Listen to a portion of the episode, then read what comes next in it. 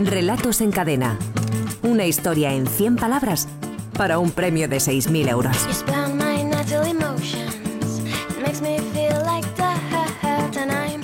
Recuerdo la frase que dejamos la, la semana anterior eh, para que construyeran sus historias los oyentes escritores que tenemos en la ventana.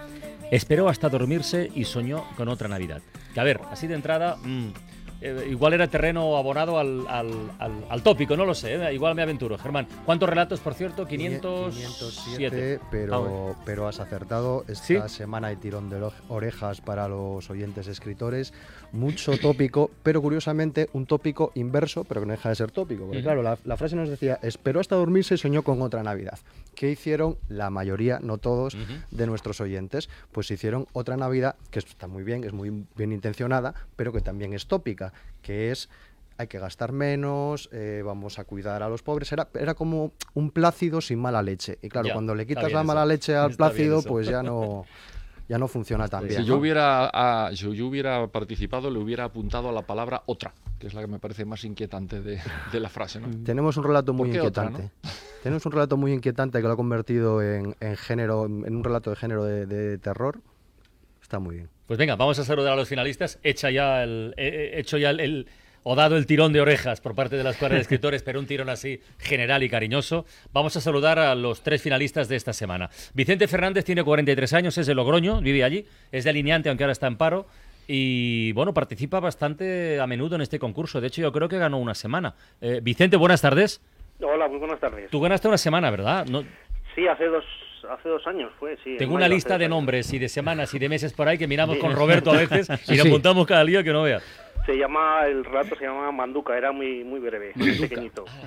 Hoy, el de hoy también es hiper Es de breve. tu estilo, vamos. O sea, es tu Sí, estilo, vamos. ¿no? Es Sí. marca de la casa. Oye, ¿y alguna vez te has animado o, o te vas a animar con, con escribir algo largo? ¿Novela o...?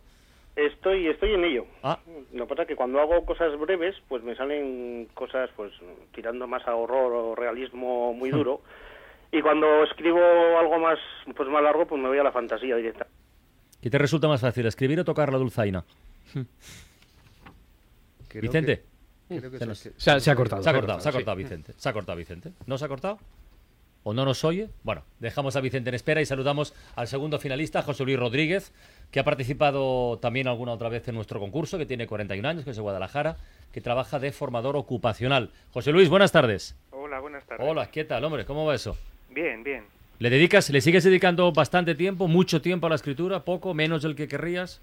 Pues mm, la verdad es que menos del que del que querría siempre, ¿no? Eh, es cuando saco un- algún ratillo libre.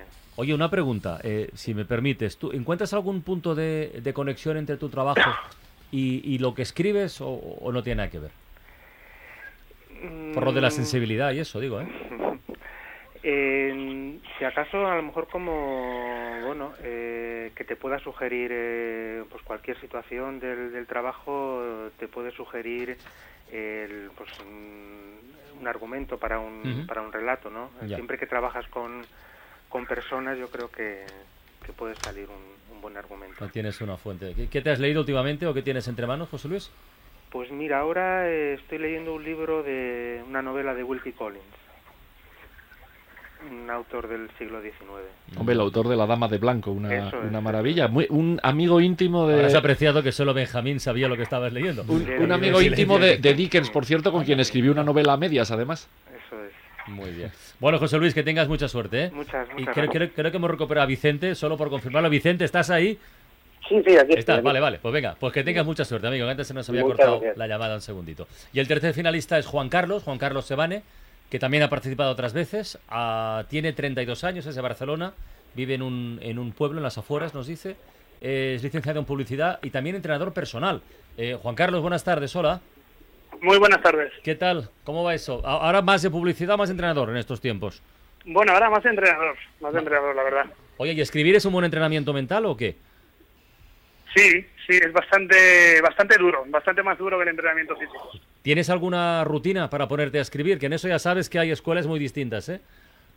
Bueno, la verdad que no tengo ninguna rutina, escribo cuando me atrevo. sinceramente, cuando cargo un poquito de valor y aparto la inseguridad, entonces intento escribir algo. Qué, qué gracioso eso que dices. Hemos estado hace un rato hablando con Alberto Espinosa y ese cortometraje que está en la lista de, de los candidatos para el Oscar, eh, que cuenta la historia de un niño que, que es cobarde pero quiere ser valiente. ¿Cada cuánto te coge la valentía para escribir, Juan Carlos? Por pura curiosidad. Uf, pues depende, depende mucho. Cuando me envalentono y sobre todo escuchándoos a vosotros. Ah. Escuchándoos a vosotros muchas veces digo, bueno, yo también podría hacerlo. Entonces intento escribir algo y bueno, a veces sale bien y a veces Bueno, habla por ellos, ¿eh? Por, por, por Germán, por Alex y por Benjamín, que Roberto y yo, desde el momento de la escritura, de momento no estamos nosotros en ese camino. También pensamos igual, quizá nosotros podríamos. Hasta que os ponga... Oye, pero tú sabes lo que, deci- lo que decía Marguerite Duras, era muy bonito. Decía, yo escribo para saber lo que escribiría si escribiese. Me parece muy bonita definición. Está muy bien. Juan Carlos, que tengas muchísima suerte, ¿eh? Muy bien, muchas gracias. Venga, vamos a dar lectura a los relatos finalistas y votamos a ver quién pasa a la siguiente fase. El primero, el de el hiperbreve, que decía yo. O sea que atención, el de Vicente Fernández se titula Huérfano.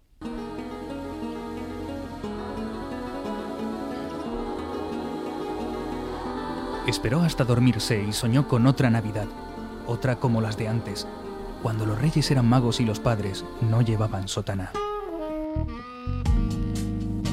Bueno, pues ahí Y ya, Germán. Ahí, ahí- ahí tenemos ya eh, Sí, sí.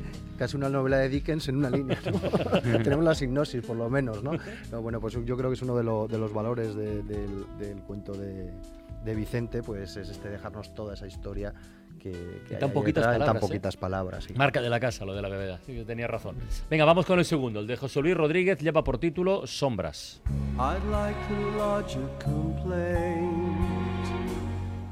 Esperó hasta dormirse y soñó con otra Navidad, la del año anterior, cuando había un nacimiento en el salón y salpicaban el árbol las luces de colores. Soñó arrebujado bajo las mantas con el calor antiguo de los dormitorios, antes de que las sombras salieran de detrás de los cuadros y tomaran la casa. Lo despertó el canturreo lúgubre de ella en la habitación de al lado, una sombra cunando un cuerpo en la oscuridad. La llamó, cariño, vuelve a la cama. Y se acostaron los tres. El muñeco fue el primero en cerrar los ojos. Como comentábamos antes, pues ha convertido esta historia navideña Sí, en una sí, historia de terror con unas referencias, pues se ven referencias de eh, a Poe, eh, no sé hasta qué punto a, a la casa tomada también de Cortázar y luego además como que lo cierra muy bien con esa ya parte que te da el escalofrío de No soy de yo que ese es el- muñeco, me de gustaría que es el muñeco cerca, la que cierra Yo creo los que este ojos, relato ¿no? demuestra que lo diabólico no es el muñeco, es la forma de mirarlo. Claro. Eso está muy bien. Venga, vamos con el tercero, el de Juan Carlos Sebane, que se titula Fluorescente.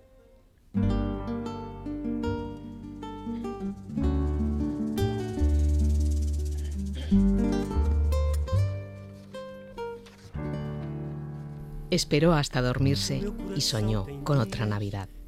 Una con menos regalos, con menos visitas. Una Navidad en la que se le mojaran los zapatos con el hielo de las aceras. Donde el frío de la calle le quemara la cara. Le tornara roja la nariz y morados los dedos. Una Navidad en la que sus padres le riñeran por traer malas notas, que sus hermanos en vez de mimos le dieran su ración habitual de capones. Una Navidad humilde y fría, libre de tanto agasajo, lejos de las luces fluorescentes, fuera de aquella cálida habitación de hospital.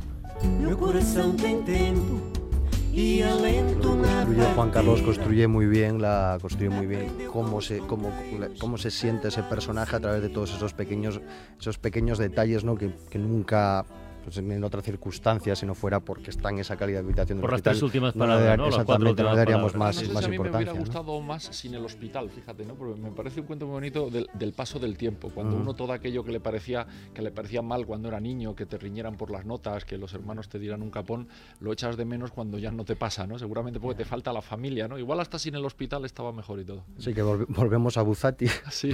también el paso Siempre del tiempo que está muy presente es ahí verdad, es verdad. Bueno, vamos a votar y los primeros en votar, como siempre, son nuestros propios concursantes, nuestros finalistas.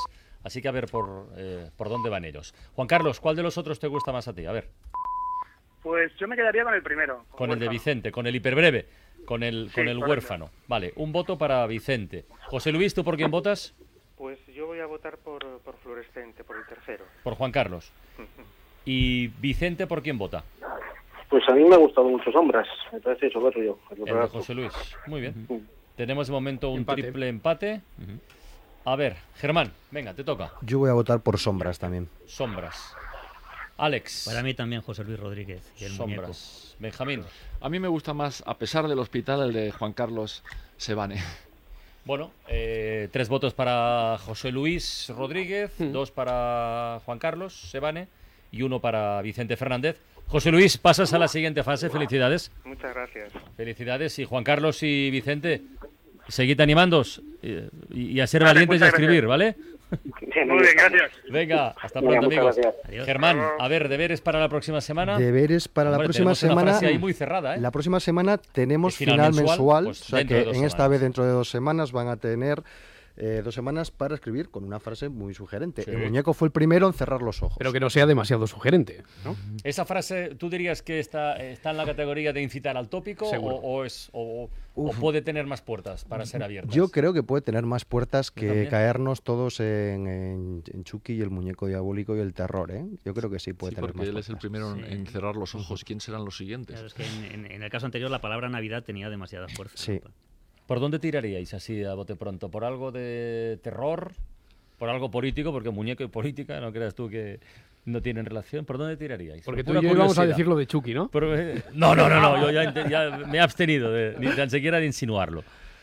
Yo ¿Por no lo sé, la verdad. No lo a mí sé. me suena a mí me suena a guerra, fíjate, me suena a algo que ocurre en una casa Una en ruinas. trinchera, una casa en ruinas. Ujú. Bueno, a ver por dónde te tiran los oyentes. El muñeco fue el primero en cerrar los ojos. Tienen tiempo hasta.